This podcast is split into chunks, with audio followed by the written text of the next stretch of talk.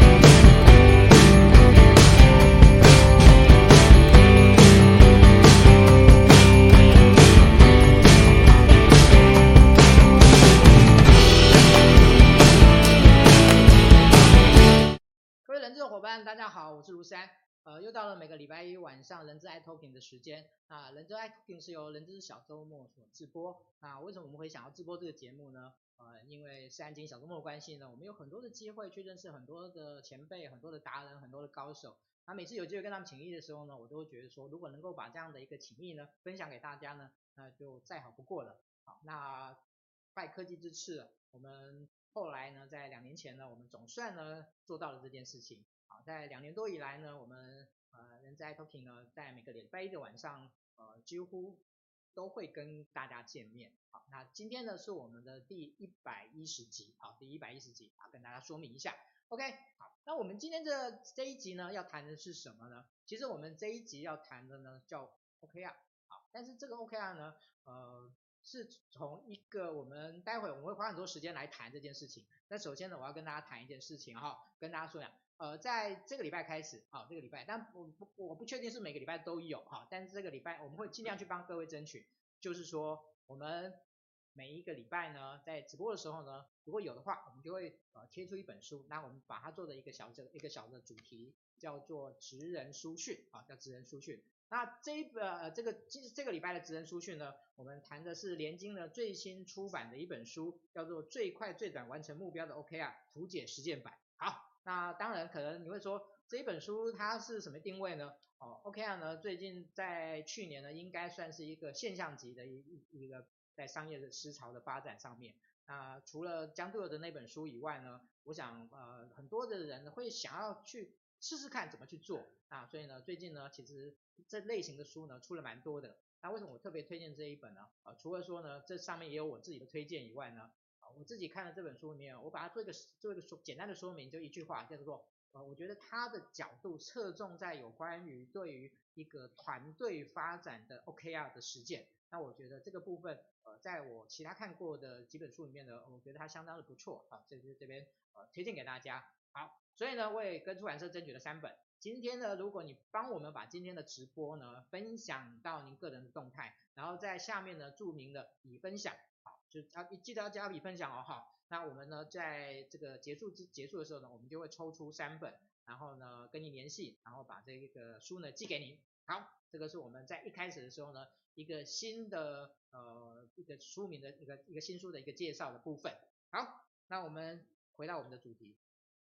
其实我们今天。呃，在谈 OKR 这件事情，嗯，除了从书籍的了解以外呢，呃，其实大家都知道 OKR 是从英特尔这家公司发源，呃，以及发扬光大的，好，所以呃，大家都知道现在相对的是把它发扬光大这样子。可是呢，呃，我们也听到，我们现在也听到很多的老师在谈 OKR 这件事情，但是呢，可能我们比较少有机会去听到一个在英特尔这家公司里面真正任职、真正实践。真正经历呢，OKR 这件事情呢，来跟大家现身说法。所以呢，三呢今天呢就 运气也很好在在几个月前呢就认识了今天的主讲，然后呢特别就邀请大家来跟大家谈一谈啊他所认知跟经历的 OK 啊。好，那我们邀请到的是前呃英特尔中国区的亚中国区跟亚太区的一个高管啊。王怡纯，Chris 老师，啊，我待会我们那个外商公司人都习惯用英文哈，所以待会我们会用来，Chris 跟大家介绍一下，来跟打声招呼，打声招呼。嗨，人资小周末的大家朋友们，呃，大家晚上好，啊、呃，晚安，安，好，谢谢，好，那其实我呃，我我现在这样讲哈，那个 Chris 现在应该在大陆那边的知名度会比在台湾知名度大一点，啊，所以呢，那个今天呢，我一开始的时候呢，我还是先。那个，请他先简单的自我介绍一下，好，让大家比较能够很快的去认识他这样子。好的，哎，谢谢思安，呃，各位好，啊、呃，我叫 Chris，大家叫我呃呃王一淳老师，或者我在职场上面被叫了二三十年的 Chris，啊、呃，是这样，我在英特尔大概十多年的时间，那过去在科技业大概呃做了应该有二十年差不多的时间了啊，那我最主要是在中国大陆，在台湾。啊、呃，也在亚太地区，那在美国有短期的 vocation 啊、大概有这样的一个经历。那我在 Intel 大概十三年的时间呢，我最主要在做战略合作啊、也带领团队。嗯，在这之前呢，我是在 SAP 做销售啊、做业务单位的这些这些呃负责业务的事情。OK，好，呃，其实我。那个如果你想要认识 Chris 老师呢，那个未来有机会可以邀请他了哦。那个在这边帮他先这个先小小打个广告一下哦。呃，因为 Chris 老师他呃其实目前已经离开企业端了哦，他现在算是一个呃专职的讲师跟顾问。好，那他的专长的部分就是在于有关于策略的一个规划跟实践的部分。那我想 OKR 呢，因为他啊他开他都开玩笑讲说呢，他说 OKR 让他爆红这样子。哦，因为大家那个现在大家就是谈 OKR 呢，不不是谈 OKR 色变的，谈疫情才会色变的，是谈 OKR 呢，大家就会兴致勃勃这样的，啊，应该是应该是这样讲。是。好，所以呢，其实今天嗯，其实呃内容可能会蛮严肃的，但是我们尽量今天把那个调子呢放的轻松一点，好的，放的轻松一点来谈今天的的的一个主题。好，那在这之前呢，我们还是。呃，再强调一次啊，今天呢，帮我们分享到你个人的动态呢，然后呢，记住呢，要注记呢，我已分享，那我们就会抽出三本。那另外呢，就是呃，Chris 老师难得来，如果说您有一些问题想要在线上请教他的话呢，你也可以提出来，那我们也会啊，就您的问题呢，来现场请教一下老师。OK，好，回到我们今天的内容。好，嗯，其实 OKR 这件事情呢，我我觉得不能讲说大家已经对这件事情已经有共识了。Yeah. 哦，这件事情言之过早了。对。哦，我觉得言之过早。嗯、所以呢，我们呢现在也不要讲说谁的 OKR 是最强的、最对的。我们现在不要讲这句，先、嗯、先讲这件事情。嗯、我们就很这样的一种很很很 open 的来把对 OKR 的一些看法呢分享给大家。所以呢，我想一开始的时候就请教一下呢，就是 Chris 你自己是怎么去理解 OKR 这件事情？好的。对。我觉得这个问题非常好，我之前跟思安也聊了好几回。那我们在书上、在网上面看到一些讯息啊，也很多。呃，我个人觉得，其实 OKR 它绝对不是一个工具啊，也不是一个方法，或者有人谈它是一个系统啊。我觉得 OKR 的层次呢，应该远远超过于这些东西。所以，呃，我在 Intel 做了十多年的 OKR，我自己的认知是，我觉得 OKR 比较像一个管理的一个思考的框架。那这个框架上面呢，呃，我我们把目标跟关键结果定出来，当成是一个导向。那有这个两个为导向的一个主题之后呢，我们在这个框架上面，我们非常强调的是说。在执行的过程当中，啊，必须要有一些策略，还要有一些核心的思想。所以 OKR 它基本上它是一个目标，还有跟结果并重的一个过程。所以在这个过程当中呢，呃，我们强调的是很多的一些执行的策略，还有一些你在执行当中呢会遇到一些困难啊、障碍啊。那在我们遇到这些的同时呢，我们怎么样用一个核心的思想去克服这些事情？好，所以这个是我我理解的一个 OKR。是，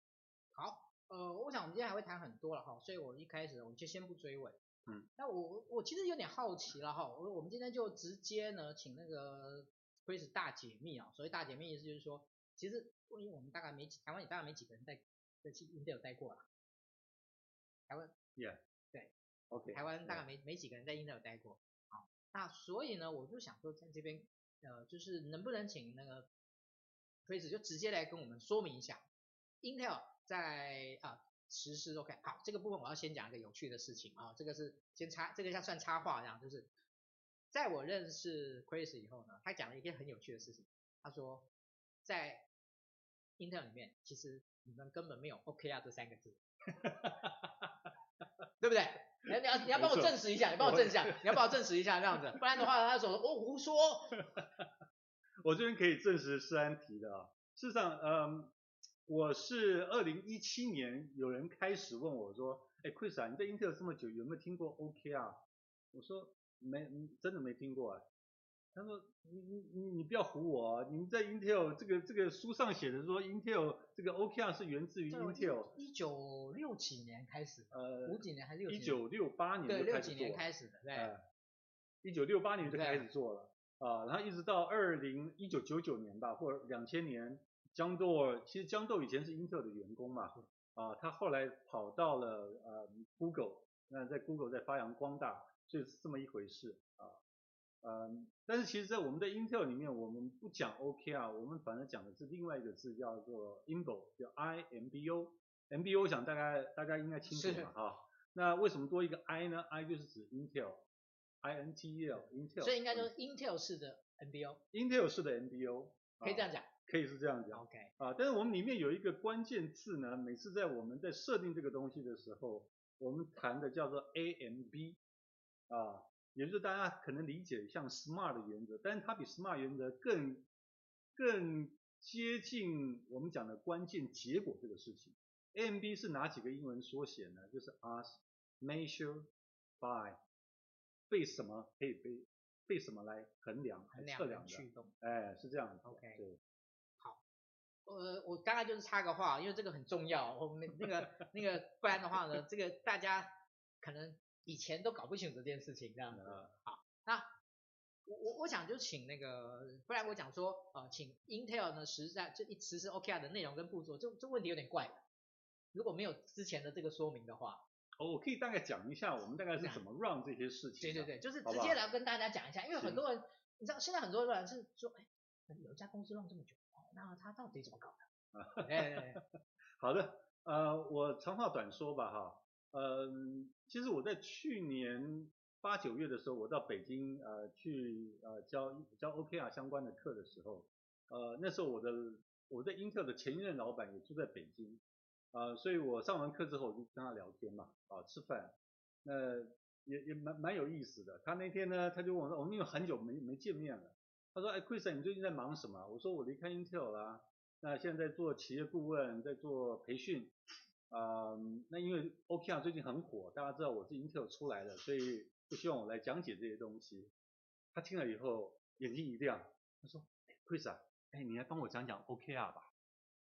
我说：“哎，老板，你不要搞错啊！我说你刚跑到 Google 去，跑了大概四年五年了，啊、你在 Intel 待的时间比我还长。你你你问我什么叫 OKR？你你现在在 Google 哎，呃，他说：哎，你讲讲看吧。”你虽然理解了这么多，我说，呃，老板，你回想一下哈，这个每一年的新的季度开始或者新的年度开始，呃，你要我们针对公司公司的大方向啊，来制定我们呃个人的目标或者部门的目标，你希望我们能够发挥自己的想法，认为自己可以做哪些事情来协助公司跟部门的目标。那这个过程当中，其实就是我们谈的，就是 OKR 里面谈的由下而上的制定目标的一个方式。那我们写好了这些目标之后呢，你不是要帮帮我们 review 吗？啊，那 review 过程你记不记得？你常常打回来说，哎，Chris 啊，你这个目标不够挑战度，你要了这些资源、这些人力、这些财力，但是你这个目标呢？哎，跟你的这个能力来比的话，这个目标不够不够高啊。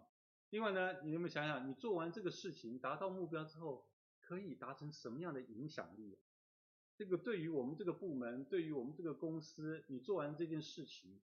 可以帮我们协助，让我们公司的品牌啊，或者让我们未来三年五年的我们的业绩啊，会不会有一个长治久安的一个方一个一个一个好的一个影响呢？所以这个是我们在讲制定目标的时候是由下而上的这么一个方式。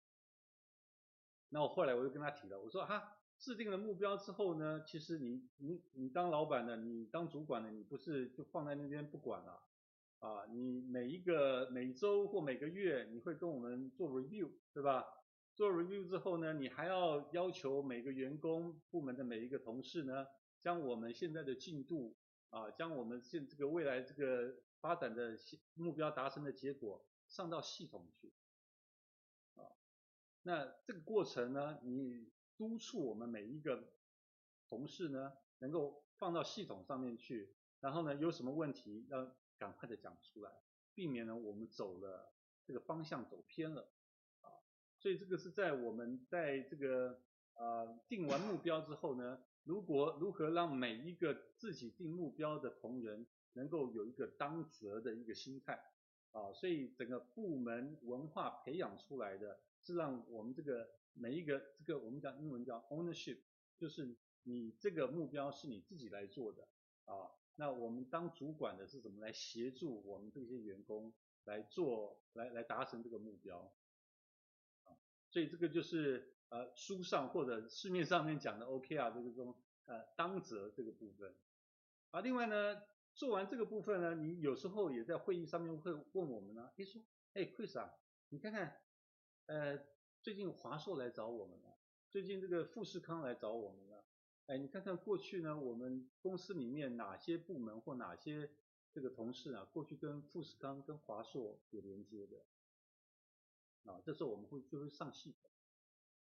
去查哪些承办人做了哪些事情，我们出了多少货，提供了多少的服务，啊，跟跟华硕跟这个富士康有什么多少的连接，这个呢归咎于说我们部门里面或我们公司里面。的信息呢是公开透明的啊，所以这个也被这个外界提到说，OKR 里面的其中一个精神叫做公开透明，也因为这个公开透明呢，可以让我们呃节省了很多的这些呃沟通上面的一些一些浪费啦啊，那最后呢，就是在我们达成这个目标跟关键结果的这个过程当中，需要有很多的反馈，不单单是。我们给老板您的反馈，还有老板你对我们的一些辅导，啊，所以这个反馈的过程当中是会有一些，比如说一对一的面谈啊，或者是我们这个呃每周的这个例会等等的。那这个一对一的面谈当中，呃，这里面也提到了呃公司的文化怎么来因应这个一对一的面谈，它是一个由下而上的一个方式，而不是由老板您每次来找我们，老板你记不记得？事实上，你之前是没有来找过我们，都是因为我们自己负责了一个专案、一个项目，我们遇到了什么样的问题，我们来找你啊。所以我这样洋洋洒洒的跟他勾勒了大概这个四个部分。这也就是说，我认为这个呃 OK 啊它是需要有一些执行策略的啊。所以我回复给他说，哎，老板，这就是外界所在谈的 OK 啊这个东西。所以他听完以后啊，他大笑，他说：“Chris 啊。”我一直以为我们在 Intel 做的是 KPI 啊，哦，原来我 我做了二十年的 OK 啊我不知道。嗯，这个也是现在蛮有趣的一个一一件事情。是。哦，但是呢，其实我我我觉得现在蛮麻烦的一件事情是，哦，因为 KPI 这个事情几十年下来在，在在整个商业圈里面，它其实是一个很重要的的一个工具，跟很重要的一个。呃，我觉得在所谓的工作的条的一种的一种管理上面很重要的一个一个一个条件，所以呢，现在或者说一个绩效的绩效的工具，所以现在呢，其实有很多人在认知 OKR 的时候呢，是很容易直接用 KPI 的逻辑去套 OKR 的逻辑。是。啊，那这个是一个很严重的问题，我们今天就不谈了哈。嗯。我们今天今天我们今天今天先，因为这个这一谈可以可以可以聊很多 啊啊，其实。另外是我不想那个让那 Chris 呢那个得罪人啊，因为因为谈这个问题会有一点，有不小心会容易得罪人这样子。嗯。OK，好，呃，有一个问题我那个其实我私下有问过 Chris，但是我觉得公我今天想想要公开问，就是说，嗯，一个是就 Intel 实施 KPI 这么呃呃呃 OKR 这么多年，那它跟其他公司的企业文化。在这样的一种差异上，有没有什么不一样的地方？就就是在你的认知上面，它的企业文化的差一定有一些差异的。对对，这个差异是是根植于 OKR 吗？还是根植于其他的东西？OK，其实在我过去呃辅导一些企业啊谈 OKR 啊，其实我发现 Intel 的文化跟很多的企业呃是有一定的落差，这也是为什么 Intel 它可以执行 OKR 执行这么多年啊。呃，而且执行的现在呃还算蛮顺利的。呃，其实我我觉得很多的企业在谈文化或者在谈价值的时候，其实不外乎是什么客户导向啦，呃，或者结果导向啦，或者是讲这个品质啊要至上啊，或者是 good place to work 啊，就是你这个这个公司是一个很很美好的一个工作环境。但我觉得有。Intel 其中有两项呢，是其他公司比较呃少见到的啊，呃或者执行上面是比较呃有落差的。我讲第一个叫做 risk taking，简单讲就是我们讲容错或者是试错啊，呃，在 Intel 其实我们待比较久的人都会知道说，呃，其实我们的在美国的大老板他们的桌上呢是有很多的 project，一些新型创新的一些 project。这些 project 呢，可能是大家凭空发想出来的，啊，但是 Intel 有这样的一个资源啊，有有这样的环境去让大家去试，所以我们讲可能有十个 project 里面，它只要试对一个或两个，啊，从 Intel 的整个规模化的运作来讲的话，其实它就能挑战，它就能成功。所以这个试错呢，呃，是一个非常重要的一个企业文化，它让员工。理解说，我可以站在公司的大方向、业务的一个大目标之下呢，我可以尽我所能，利用我自己的一个专业呢，呃，有这样公司给我一定的空间去做这个事情，而且做错了，最后没有达到结果，我不会得到什么任何的惩罚，而且同事也不会对我什么另眼相看等等。这很不容易。呃，这个需要一个比较长期的时间，对，长期的时间，啊，OK，嗯，那第二个呢，我觉得是 discipline 啊，就是纪律。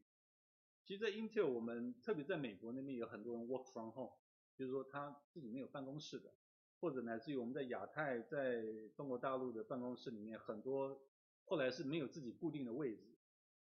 这代表什么？其实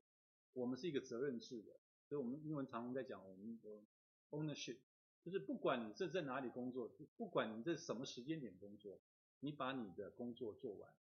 这这个这个前提之下，就是员工必须要有非常强烈的纪律感啊。这个纪律感不单单是来自于说 Intel 每一季会有一个 COC 的 training，Code of Conduct，更重要的是说，呃，整个文化是让员工知道说。你担负了一个 project，担负了一个项目，那你必须要有足够的这样的一个这个人格品质啊，来来来对这个这样的一个事情来负啊，所以 discipline 也是相对的重要。所以 Intel 的文化里面对于 discipline 它是没有妥协的啊，它是不妥协。OK OK 好。我想从刚才 Chris 的几点来分享来讲的话，我觉得大概大家就可以感受到，也许你会说啊，我们也有啊，我觉得可能有差差那个程度上的差距的。我觉得还是执行上面了，是啊，执行上面是不是够彻底？嗯，啊，就是有一句话就是说，其实大家都会说，但是就看大家怎么做。啊，对，上有 政策，下有对策，看怎么做这样子。好。呃，前面的部分我们先请 Chris 来跟大家聊一聊他在 Intel 里面，他对于有关于 OKR 的这些呃方方面面啊，以及他怎么去执行这件事情，当大家能够了解，其实你说它它是不是一个好像好像什么很复杂或什么，其实也许也谈不上，反而它它反而是相当程度的开放，相当程度的的一种，就是让大家能够彼此的去去理解，对。是的，OK，所以接下来的部分呢，我们就回到那个费老师目前的在比较比较在做的一件事情，就是可能有些人、有些公司、有些老板就会问他说，那我们未来如果要做一些导入的话，嗯、啊，要要怎么去评估，要怎么样去思考？嗯、对，那我们今天后面的部分，我们就来谈谈一谈这这个部分。那我想，可能很多的很多的的的人会说，会问说，哎，我们公司想要导入，哎，不知道合不合适？嗯，然后有些人可能会有这样的问题，嗯，好，所以我们先第一先请教一下 Chris，就是你你在你个人的认为啦，在你个人的认知里面，你觉得什么样的企业比较适合导入 OK？呃，我觉得 OK 啊，他的精神是属于比较开放式的啊，所以它不是一个从上而下，不是一个封闭的一个群体呃能做的事情。所以我们过去呃辅导的一些企业呢，呃跟企业的老板交流之后。我发现大概有几类的企业可能比较适合。第一个是呃可能做 IT 行业的，或者是他做新创行业的。那这类他需要比较多的发想，比较多的创新。那刚好 OKR 的这样的一个精神或它学它造就的一个环境是很能符合呃这样的企业它未来要做一个发展的一个一个一个命脉。那第二种呢，我觉得是一个应该是新创企业，好像啊新创企业，新创企业是指说这个公司可能比较年轻啊，那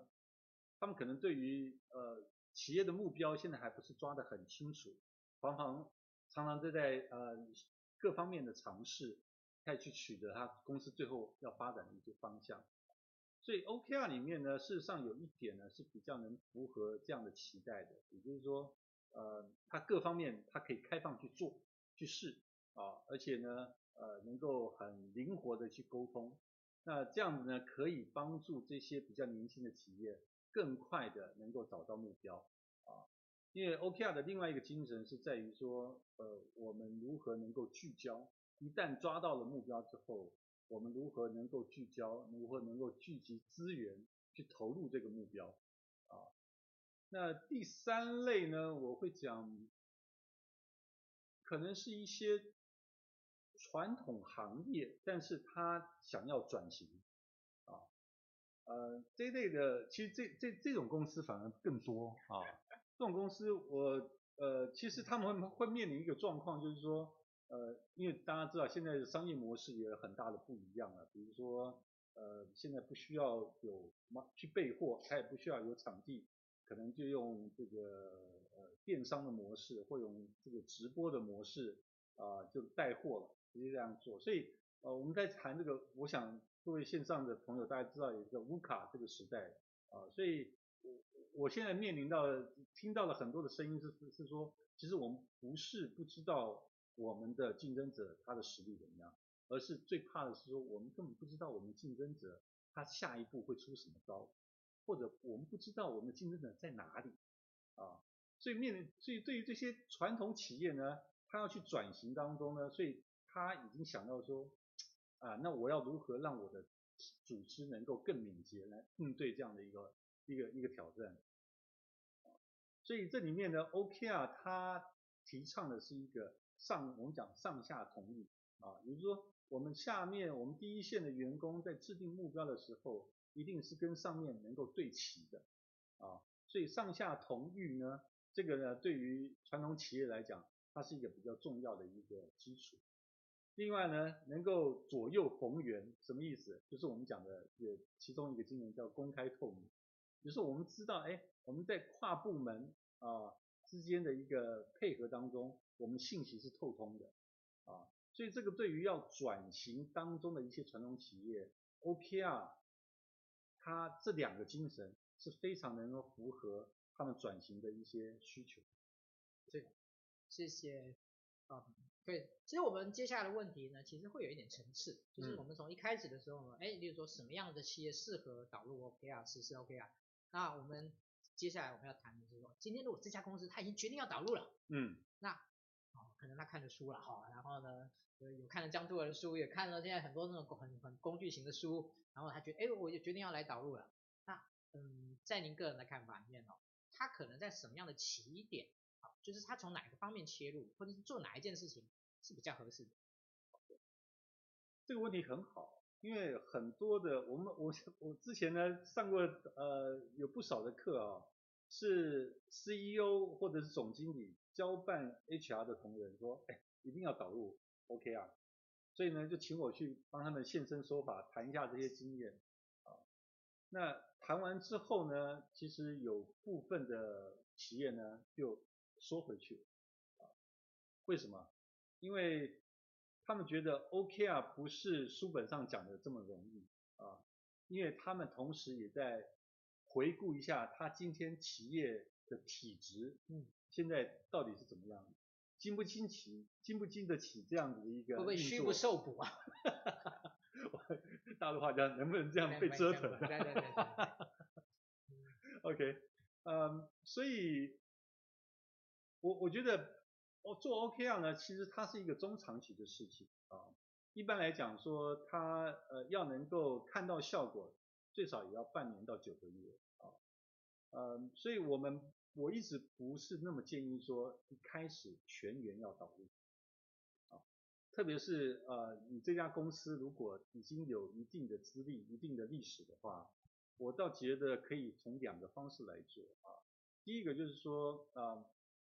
我们看看公司哪些部门，它的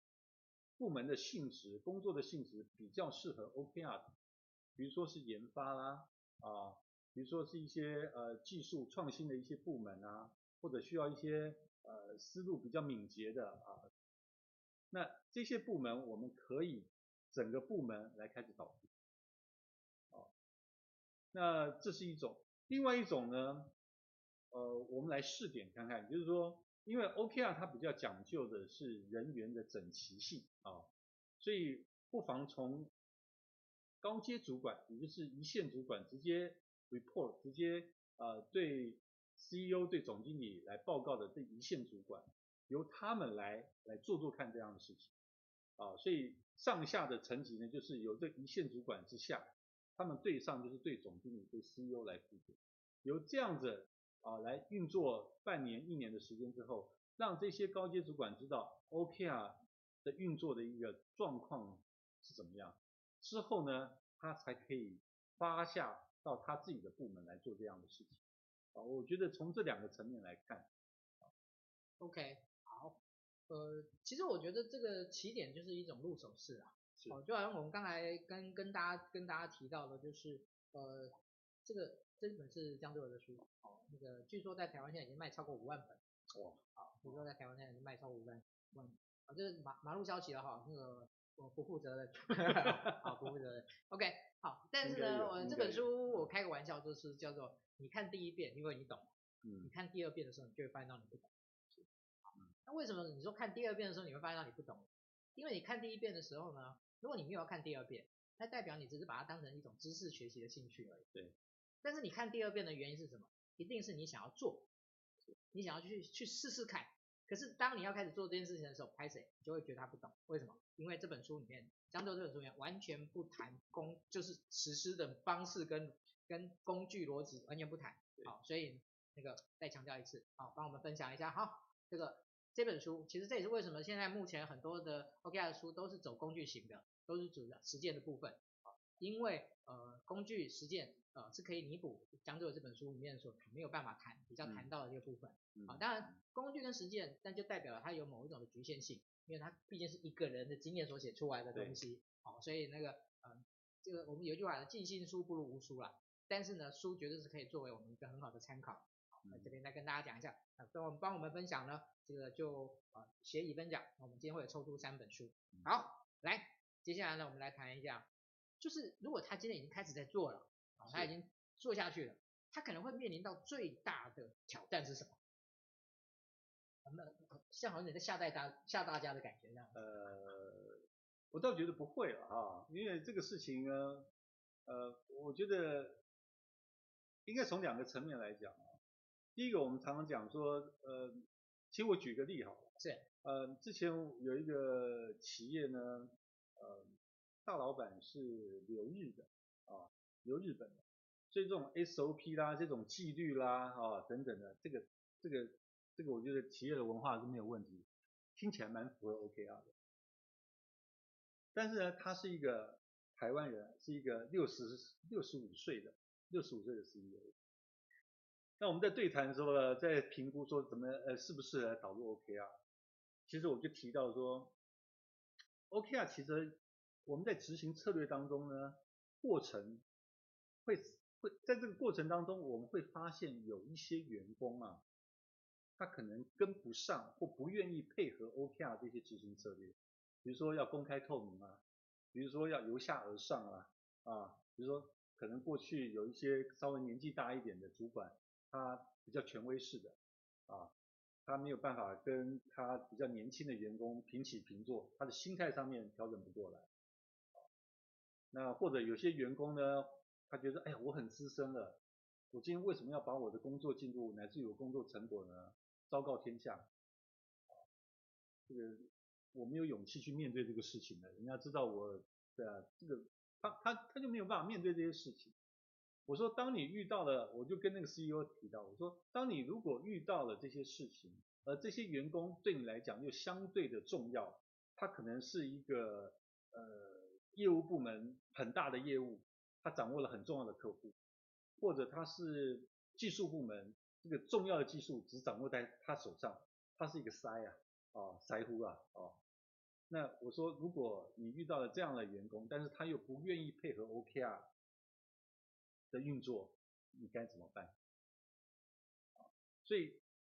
这个企业的老板呢，他当初非常非常的想要来搞 OKR，导入 OKR，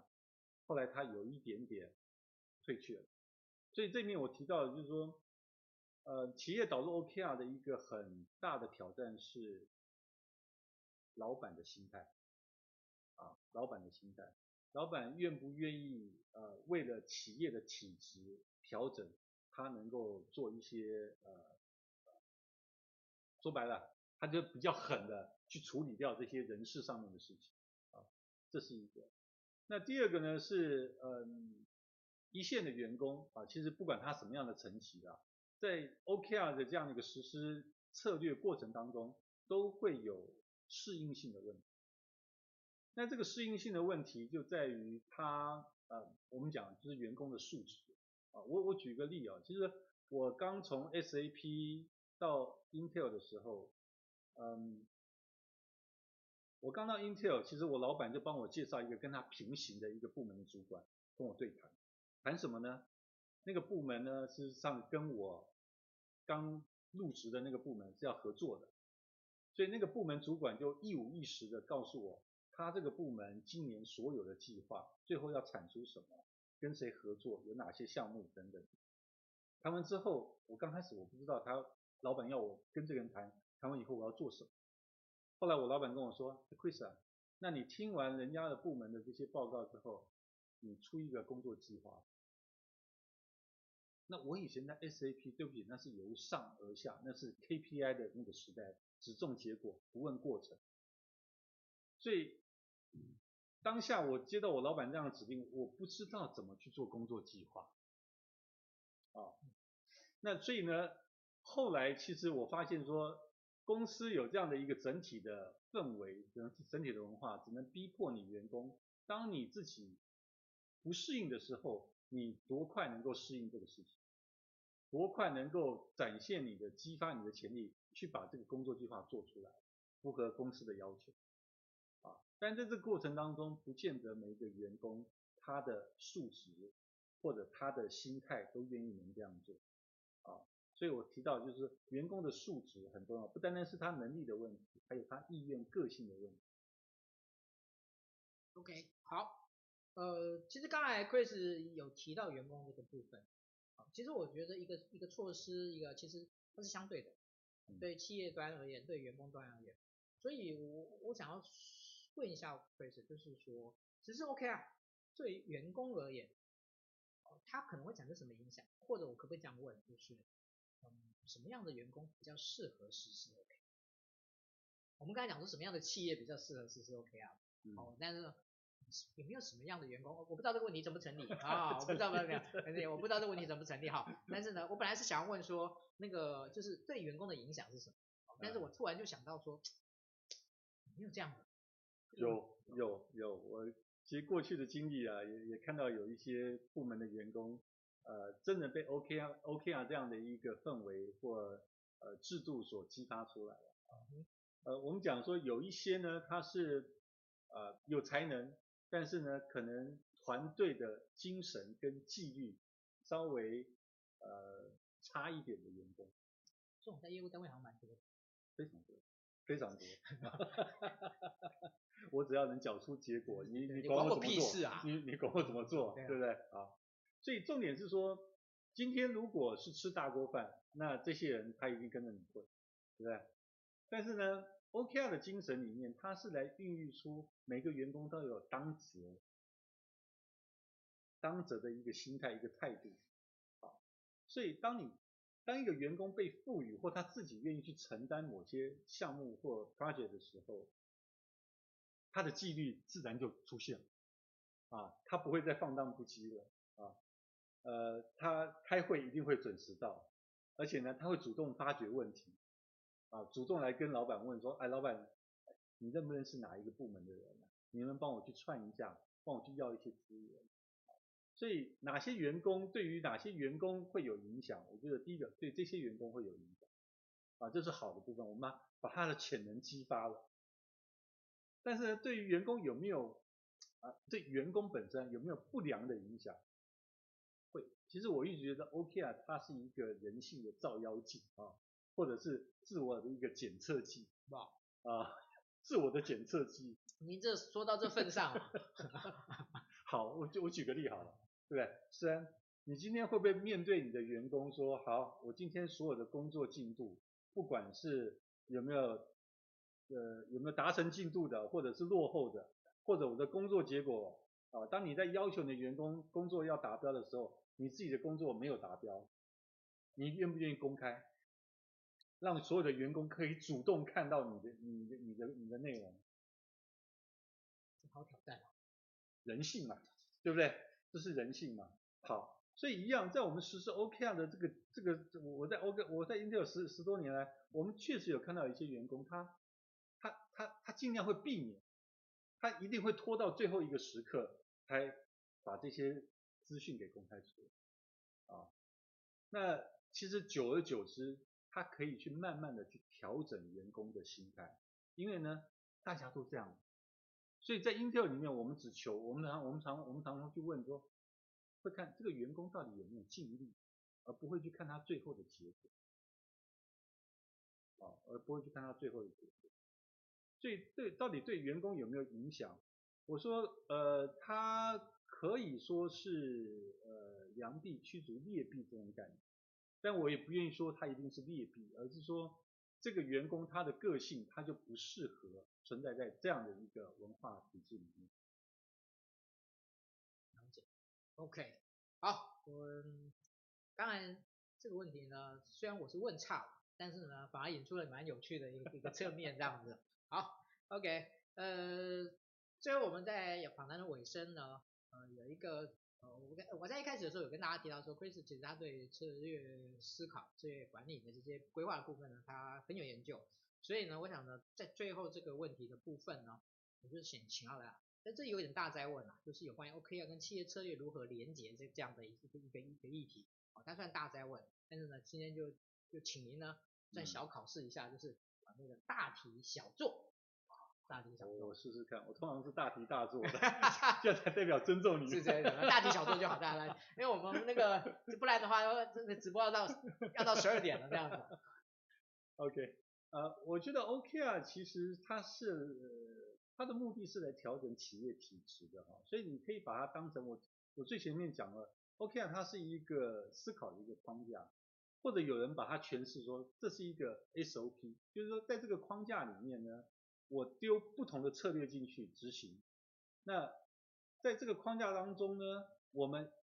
包含了我前面讲的由下而上，包含了公开透明啊这两个比较主轴的一些精神。那包含我们在这个过程当中怎么样去培养员工的当责的态度。怎么样呃可以做一个有效的反馈沟通啊？呃，在这个四个四个东西里面呢，其实就我们如果把这些东西做得很呃很熟练，已经当成是一种 DNA 了啊。所以在 Intel 里面，其实我们做 OKR，我们不会说特别挑出来说这个东西要怎么做。它本来就成了一个很自然而然的一个惯性动作了，那这个惯性动作，我把它当成是一个要执行公司任何企业策略的一个基础，啊，所以你那不管是你今天要呃拓展新的渠道，或者是说我今天、呃、我的人事需要这个结构需要做一个呃重新的洗盘，这些这些策略等等，我们都是按照这样的一个思路。这样的一个呃呃思考框架，这样的一个 SOP 来做这些事情，啊，我讲的 SOP 就是刚刚讲，哎，我们可以是由下而上，我们的员工可以发挥自己的一些想象，啊，在公司的大目标之间可以发挥自己的意见，有自己一个呃可以发挥的一个空间，或者说在我们嗯进行的过程当中，我们保持一个公开透明的心态，一个开放的心态，啊，这个部门跟同仁之间的一个配合当中，其实信息是相通的。有这样的一个氛围之后呢，企业的策略的执行，哦，我们相信它的最后要达到的绩效，啊，是会比以往来的高的。是，OK。好，我这样有没有大题小做？呃，有算有算 啊，那个那不能讲说叫做实问虚答了哈，那因为我觉得还是里面还是有一些东西是你有思考有思考过的东西，哦，但是这个这个题目要要答的完整真的不容易啊，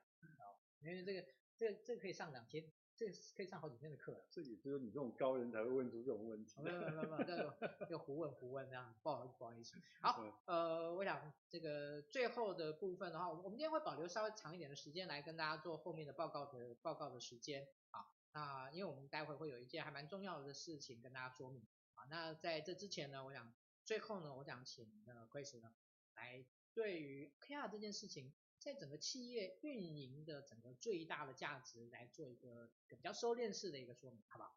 好，呃，我觉得 OKR 它对于企业最大运营的价值是在于，呃，我们常讲聚焦啊，第一个是聚焦，比如说我们在把结果跟这个关键结果跟目标定义出来之后呢，呃，公司所有的精力资源。是投放在最重要的事情上面啊，所以员工不会再说，呃，我不知道我的目标是什么，我不知道我要走哪个方向啊，呃，所以我们讲说那本书讲 OKR 是做最重要的事情啊，其实就是这样的一个道理。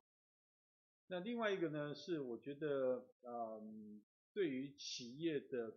我们讲啊，这个部门墙哈，这个大陆话叫部门墙，就是。呃，跨部门之间能不能够通力的合作，而不是各自为政啊？在这个部分，其实 OKR 起了一个比较大的作用啊，啊，也就是公开透明啊。当然，这个这个部分公开透明，其实对于人性上面的挑战度是有的啊。但是我一直觉得是说，呃，我们在公开透明的这个部分，如果能够做到管控啊，信息的管控能够做到。呃，很好的话，事实上对公司对企业的帮助呢，呃，是非常非常大的，啊、所以我一直认为说，一家公司它如果能够成长，一定是它的公开透明的程度，啊，呃的范围会比较高，那它的公司的成长，呃，成长性也会比较强，所以我我觉得基本上是这个两个点，一个是聚焦啊，一个是呃。沟通资源上面，呃，大家通力合作的部分会比较强一点。是啊，好，其实虽然听起来话不重，但是呢，事实上哪一家公司不是就苦恼于怎么让大家通力合作呢？对，啊，所以其实真的大家在管理上面，啊，除了提高绩效啦，但是我觉得那个都是我们。在平阳的一些东西，其实回到原点，我们还是在寻找一个大家能不能集思广益，能不能共同把所有的力量汇整在一起，然后对于，然后又能够有机的，又能够有效的去让每一个员工能够去把他的潜能激发出来。好，我觉得，嗯、呃，如果 OKR 为什么能够在最近的呃这几年里面突然大家受到，好像是有因为一九六八年吧。对，英特尔成立。对，这有一点像是那个突然从某个地方又掘出一个宝物来那个感觉。那我我我老是觉得对 OKR 有这样的的感受，这样子。哦，他不是说像有些人是说我今天就刚好推出来了。是。好，然后呢，在这个慢慢的这啊，就可能随着时间的，然后慢慢，它是有一点像突然之间就被掘出来的东西，然后哎，突然大家就爆红这样子。这个也让我们很惊讶啊，所以。呃，你看我我们，所以很多人在讲说，哎，我们我们进到 Intel，每天进了进到公司的门，其实我们闻到的就是这种空气，我们从来不知道那个叫 OKR 啊。但是我们仔细想想说，为什么这几年，应该是一六还是一七年才开始爆红啊？那我们讲爆红，其实大概是有两个因素啦，一个外在因素就是说，其实现在市场变化的太快啊，我们往往今天觉得，这个事情应该这样做，或者这个客户应该是这样跟我配合的，睡一觉起来就不是这样了啊。所以我企业怎么样能够很敏捷的转身，这是一件事情。是。那第二件事情其实就是内在的问题，就是说我们有越来越多年轻的朋友进到公司，那九零后、零零后他们的思维方式，他们的打市场的方式啊，包含运用这个科技，呃，人工智慧，这个这个五 G 的这些方式，可能都跟我们不太一样了。那呃，所以我觉得 OPR 的这样这样的一个制度，这样的一个氛围，正好是可以让他们更能够发挥的一个场景啊，一个环境。所以我觉得有内外这两个因素，来造成 OPR 这样的一个报道。所以呃，这个。由那个权威人士来判断为什么他会爆红的。OK，今天真的很谢谢 Chris 的那个播控来参加啊，他其实现在也是两地跑了哦，那个大陆那边、台湾这边在在不同的啊，所以如果那个大家大家如果要找他的话呢，嗯，可以找我了。那你如果是直接连上他，也可以连也也没有问题这样子。OK，好，呃，我刚才有跟大家提到说，我们今天会花比较多一点时间来跟大家报告我们的报告事项的部分。好，那我们先谢谢一下 Chris。好，谢谢谢谢谢谢。啊，好，那每一次的直播，我们一定会感谢我们新网红直播工作室在有关技术跟器材方面的指导跟跟协助。好，那这个是我们每一次都要感谢的。那我们要跟大家那个谈的，就是说明的是哪一件很重要的事情呢？呃，可能有些人还记得我们在去年的二月的时候，我们有办了一个数位行销招募的研习的一个论坛。好，那一次呢，有两百多位的伙伴来参加。好，其实如果那那次场地其实有点有有点不够大，不然我们应该还有更多的人来来参与这次那那去年的这个活动。那我们其实 promise 大家，就是我们明年我们每一年都会在呃春节过后的时候，可能二月可能三月的时候呢，来举办这个论坛，是吧？数位行销招募的论坛。好，那今年呢，呃，我想因为疫情的关系的话呢，我们可能呢会做一些调整，那这个调整的方式我们可能还在还在思考，可能会是一个线上论坛，也就是说我们把这个内容呢，我们已经规划好的内容呢，透过一个线上的方式呢，来原汁原味的呈现给大家，让大家有也有机会来来参与这来参与这个论坛，这是我们呃这一次论坛可能会做的一个调整，好，那伴随着这个论坛呢，我们今年决定呢做一件事情。啊，就是我们想要做一个调查，这个调查叫做呃数位行销招募的企业的一个实况的一个调查。那呃这个问卷我们已经做好了，那我们应该会在明天呢，我们会正式的把它发出去，然后呢，请大家呢踊跃的来，然后有这个只要您有有填写我们的问卷的话呢，那我们呢。之后呢，我们就会针对这个问卷的内容的一个解析，就是一些报告，我们就会提供给您做。那我们预计会产出大概五篇的报告，哈，在这边跟大家说一下，我们预计会产出大概四到五篇的报告，啊，我们会把这个报告呢产出给大家。那呃，如果那另外呢，就是我们也可能呃会有一些抽奖的活动，在有关于参呃，就是有关于这个，好，那这个部分的话，我们大概有两个礼拜来收集这一个呃相关的这个就数啊，就是调查数据的部分。好，所以请大家踊跃的参加，然后踊跃的来帮我们填写。我们希望能够呈现呢，呃，一个更多的内容给呃小周末的伙伴。好，我想这也是小周末一直想要做的一件事情。好，OK，那呃目前其实我们在二月份呢，在一月底跟二月初的时候呢，我们有开了几门课出来。啊，那这些课呢，目前其实我真的很感谢大家啊，这个疫情。这个非常的扑朔迷离，但是大家呃还是对我们蛮支持的啊，就是像明天的的的一个呃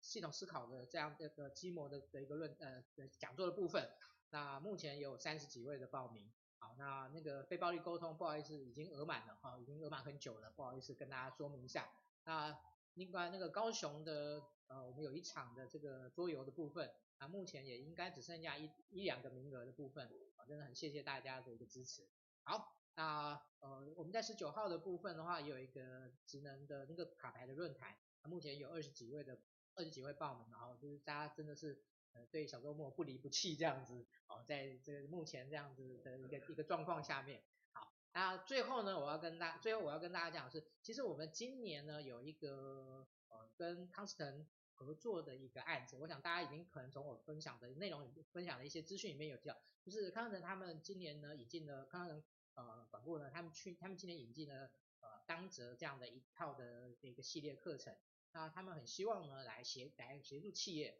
好，那我们今年也跟他们做了一些合作，那我们在北中南哦，从高雄开始，高雄是在二月二十六号开始，那我们就举办了第一场的这个呃有关于当泽的这样的一个研习的，好，那我相信呃这内容呢虽然一天，但是呢是非常的扎实的，希望能够带给大家带来有关于当泽方面的更多的讯息。那高雄完了以后，或是台北，台北完了，或是新竹，新竹完，或是台中，好，这个目前已经预先是预定的市场会陆陆续续的公布。那在这个地方呢，也欢迎大家呢一起来学习，一起来参与。好，那小周末呢会不断的去挖掘，啊，不断的去争取更多的合作，啊，争取更多的资源来分享给小周末的伙伴。好，那呃下一周呢，我们的直播的